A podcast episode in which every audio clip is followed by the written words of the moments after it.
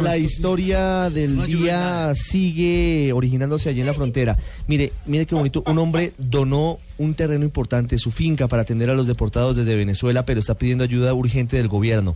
Este hombre, que es digno de mencionarse, Víctor Salgado, tiene en su finca a por lo menos 180 personas, colombianos que han huido de Venezuela, que han atravesado la frontera por el río Pamplonita, pero le pide al gobierno que llegue a atenderlos porque a él se le está acabando la plata y digamos no tiene mucho más que hacer en esa situación. Daniela Morales habló con él, con don Víctor Salgado.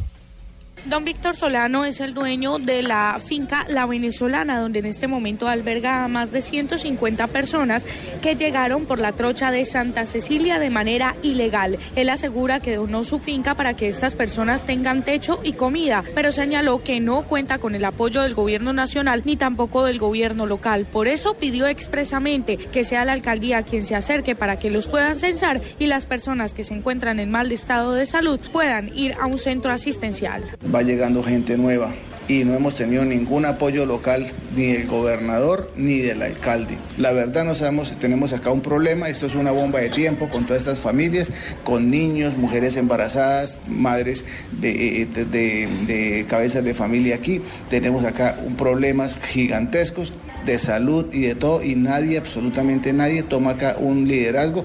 Don Víctor asegura que en este momento él está dispuesto a prestar su finca lo que sea necesario, pero señaló que serán más las personas que llegan y preocupa la falta de atención. Daniela Morales, Blue